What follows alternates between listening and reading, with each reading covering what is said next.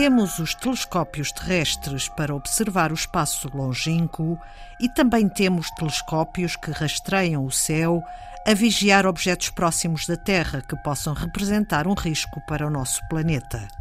Recentemente foi instalado um novo telescópio com tecnologia inovadora, o TBT-2, que vem juntar-se ao parceiro TBT-1, atentos aos movimentos de asteroides do Sistema Solar. Conta-nos Nuno Peixinho, do Instituto de Astrofísica e Ciências do Espaço da Universidade de Coimbra. Um fica no hemisfério norte, o que está em Espanha, e o outro, o novo, eh, no hemisfério sul, no Observatório de La Silla, que pertence ao ESO, o Observatório Europeu do Sul, que é a Organização Internacional de Astronomia, a qual Portugal faz parte, e é por fazermos parte que utilizamos muito os telescópios que a Europa construiu no Chile.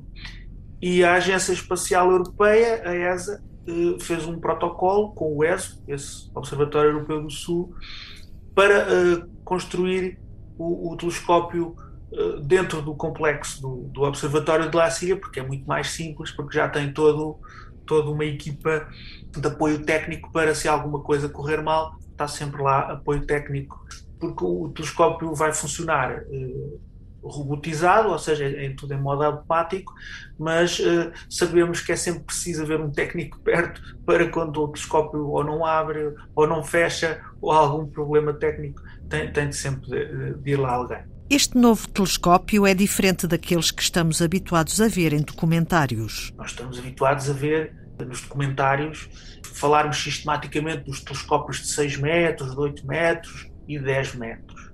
E agora até o ESO está a construir um de quase 40 metros de diâmetro de espelho, que, que, já não vai ser um espelho único, não é? Não conseguimos fazer um espelho com 40 metros sem se partir pelo próprio peso.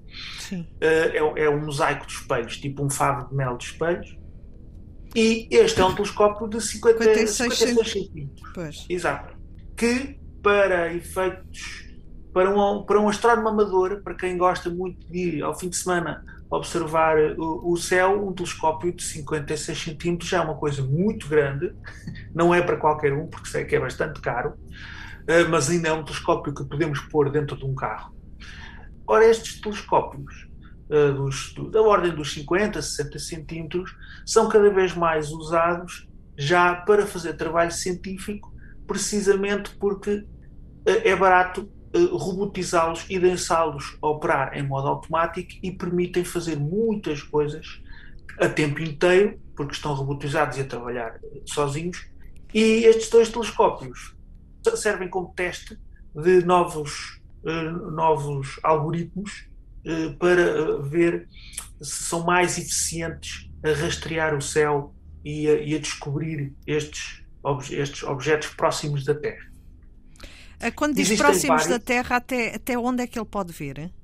Em rigor, arranjou-se uma definição que se passa a uma distância do Sol eh, inferior a 1,3 as distâncias, a distância da Terra ao Sol, a chamada unidade astronómica é a distância da Terra ao Sol. Então, se o objeto passa eh, perto eh, do Sol a, a 1,3 essa distância da Terra ao Sol, consideramos que é um objeto próximo da Terra, que é uma distância enormíssima, enormíssima. Eh, eh, para, para, todos os efeitos de, de alguns bater, mas passa a ser considerado um objeto próximo da Terra. E depois subdivide-se ainda nos, uh, naqueles que são mesmo os muito mais perigosos, os objetos potencialmente perigosos. A sigla em inglês costuma-se usar o PHO, enquanto que os objetos próximos da Terra usa-se da sigla inglesa o NEO, os potencialmente perigosos já estão definidos como passam uh, um bocadinho menos de 20 vezes a distância da Terra à Lua. A nossa maior preocupação é precisamente com esses, os, os potencialmente perigosos, e, e conhe, conhecemos cerca de 2 mil. 2 mil? 2 mil objetos potencialmente perigosos, que são aqueles que que queremos rastrear e saber onde é que estão sempre para nos permitir antecipar qual a probabilidade de haver uma colisão com, com a Terra uh, num futuro próximo ou distante. A maioria destes objetos vêm da cintura de asteroides, situada na grande região entre Marte e Júpiter. E ainda há os chamados cometas mortos, grandes blocos de gelo cheios de poeira. Quando passam perto do Sol, o seu gelo derrete, causando as caudas brilhantes que conseguimos ver no céu. O que fica é um aglomerado de pedrinhas, um cometa morto. É muito menos perigoso para nós, como para uma colisão com a Terra, uma coisa que é, digamos, um aglomerado de pedrinhas, pronto, um, um aglomerado de gravilha, é muito menos perigoso do que um, um bloco inteiro de rocha. A atmosfera da Terra protege-nos relativamente bem de asteroides até 5 a 10 metros de diâmetro. Normalmente, vaporizam-se no ar ou fragmentam-se em mil e um bocados. O que acaba por cair na Terra são pequenos meteoritos sem impacto. O grande perigo é dos 20 metros para cima. Dos 20 metros para cima já sabemos que não irá se fragmentar eh, completamente ou, e consumir-se na atmosfera e alguma, alguma grande parte desse meteoroide vai cair no chão inteiro. E o perigo é precisamente esse. Nós sabemos, lembramos daquilo que aconteceu há, há, foi há, há uns anos na, eh, na Rússia, do Chelyabinsk. O Chelyabinsk, que, que foi em 2013. Era, estima-se que o meteoro tinha 20 metros de diâmetro, mais ou menos, e só pela onda de choque, de, de quando ele se fragmenta na, na, atmosfera, aquela, digamos, a explosão de, de, da fragmentação dele, criou onda de choque que partiu o, os vidros todos da cidade que estava ali embaixo e as pessoas que estavam perto das janelas ficaram feridas com, com vidros. Houve mais de 1500 feridos e isso também alertou muito a comunidade internacional para eh, é preciso ver que a possibilidade o risco existe e temos que nos preparar para ele porque pronto, aqui podemos eh, dizer que até tivemos sorte mas eh, ele se, se, se fosse um bocadinho maior ou, ou, se caísse mesmo no centro de uma cidade facilmente destruiria uma grande parte da cidade ou eventualmente a cidade toda. Também se estima que aquele grande evento que levou à extinção dos dinossauros há 65 milhões de anos foi da queda de, de um objeto com cerca de 10 km de diâmetro. Ora, 10 km é uma coisa muito, muito, muito grande. E teve uh, impactos mas, no, no planeta todo?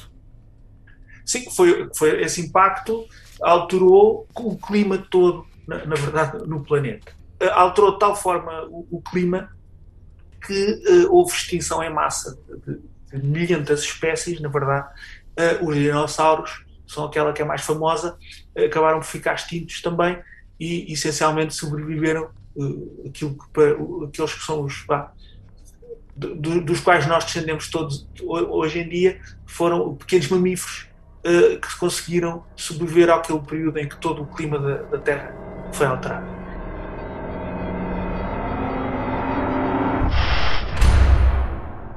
Agora, a questão que se coloca é: então, mas e se eu descobrir alguma coisa final que vai colidir com a Terra, o que é que eu posso fazer? Todos nós já vimos filmes catastróficos uh, em que uh, mandamos uh, para lá meia dúzia de astronautas que, que, fazem explodir o asteroide ou, ou, algo assim do género. Apesar de toda a componente fantástica desse, desses filmes, há sempre uma, uma, uma dose de verdade na ideia. E então do, dos estudos que mais se fazem neste momento é a hipótese do chamado impactor cinético, ou seja, é, eu tenho que dar um impacto muito potente no, no nesse suposto asteroide que, que vem perto, eh, com o objetivo ou, ou parti-lo em, em mil e um bocados, ou, ou então fazer, eh, fazê-lo desviar um bocadinho de nada a hora.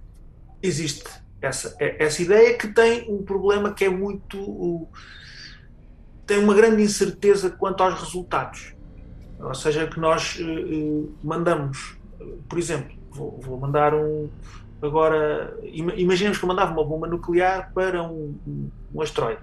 Como eu não sei bem se ele é mais coeso ou menos coeso, eh, portanto, eu não sei bem se o asteroide eh, ele vai, vai rebentar, vai se partir muito, vai se partir pouco, eh, se calhar só lhe faço um, uma explosão na superfície e, e, não, e, não, e não o parto em dois. Portanto, há uma grande incerteza nesse, nesse tipo de abordagem, embora do, do ponto de vista conceptual seria a mais simples, nós já temos, temos tecnologia para fazer bombas nucleares muito potentes e, e poderíamos enviar uh, um, um foguetão, uma missão espacial para, para chegar a esse asteroide. Uh, uh, outra, outra ideia que se estuda muito é a volta do chamado trator gravítico, que consiste em mandar um, uma missão espacial, um satélite, para ficar em órbita uh, junto a esse asteroide. Só por estar lá alguma coisa em órbita ao pé desse asteroide, com o tempo isso muda a órbita do, do próprio asteroide. Ou seja, eu estou a pôr uma, estou a pôr uma nova lua nesse asteroide, uma lua artificial, que é o, o satélite que eu mandei, uh, e só por estar lá o satélite a, a andar à volta do asteroide no sítio que eu quero, é suficiente para a pouco e pouco mudar o percurso do asteroide para fazer com que ele daqui a uns anos não vá acertar na Terra como se podia uh, presumir e vá falhar. Isto tem sempre o grande problema que é nós não conseguimos ter capacidade de reação muito rápida. Na melhor das hipóteses, eh, precisaríamos de 5 anos para uh, fazer o que quer que fosse a um asteroide que, que, que, descobríssemos agora que este vai colidir com a Terra. Portanto, teriam que eh, saber com cinco anos, pelo menos com 5 anos de antecedência, que havia a grande probabilidade daquele asteroide colidir com a Terra. Exato. No caso mínimo... contrário, Caso contrário, não, não, não, não conseguimos fazer nada em, em, tempo útil. Neste momento, nós não temos nenhum foguetão construído com capacidade de ir à Lua. Não, já, já, já os construímos no passado, mas desde, que, desde, desde 74 uh, já, que não se vai à Lua com, com, com missões tripuladas e então deixou de se ter esses foguetões tínhamos que construir o foguetão, que leva tempo, aquilo é tecnologia muito delicada e construir sabe, entre construir e lançar eram precisos 5 anos, que é a estimativa, para uh, fazer alguma coisa. E depois havia a questão de vai funcionar ou não vai funcionar. Por isso mesmo fazemos estes rastreios para saber uh, ou tentar saber onde está tudo o que seja potencialmente perigoso para podermos reagir a tempo. Uh, e quando o potencialmente perigoso é o mesmo muito, muito perigoso são coisas da ordem do, do tamanho de um quilómetro. Portanto, daqueles 2 mil que, que, são mesmo bastante perigosos, que nós sabemos onde estão, uh, cerca de 150 têm mais de um quilómetro. O impacto de uma coisa de um quilómetro com a Terra, uh, portanto, cria, criaria um, um evento destrutivo muito grande e os outros têm menos de um quilómetro, mas sabemos que eh, desde que tenham 20 metros de diâmetro para cima, eles já impõem um perigo. Para já, nenhum se descobriu ainda em rota de colisão, eh, mas isto é, por exemplo, dos 90% que nós conhecemos. Há sempre. A estimativa é que há 10% que nós não, não, não, conhecemos e podemos ter o grande azar precisamente de se descobrir eh, tarde mais um desses que, que tínhamos falhado no, no, rastreio. Por isso mesmo é que metem-se mais telescópios a rastrear, porque nós não queremos é falhar nenhum para termos tempo de, de, de reagir. Os olhos dos telescópios estão permanentemente fixados no céu, atentos a movimentos de asteroides que gravitam próximos da Terra. A edição de Antena 2 Ciência na semana que vem vai continuar a ouvir Nuno Peixinho, do Instituto de Astrofísica e Ciências do Espaço da Universidade de Coimbra, sobre o novo interesse que estes objetos espaciais estão a despertar.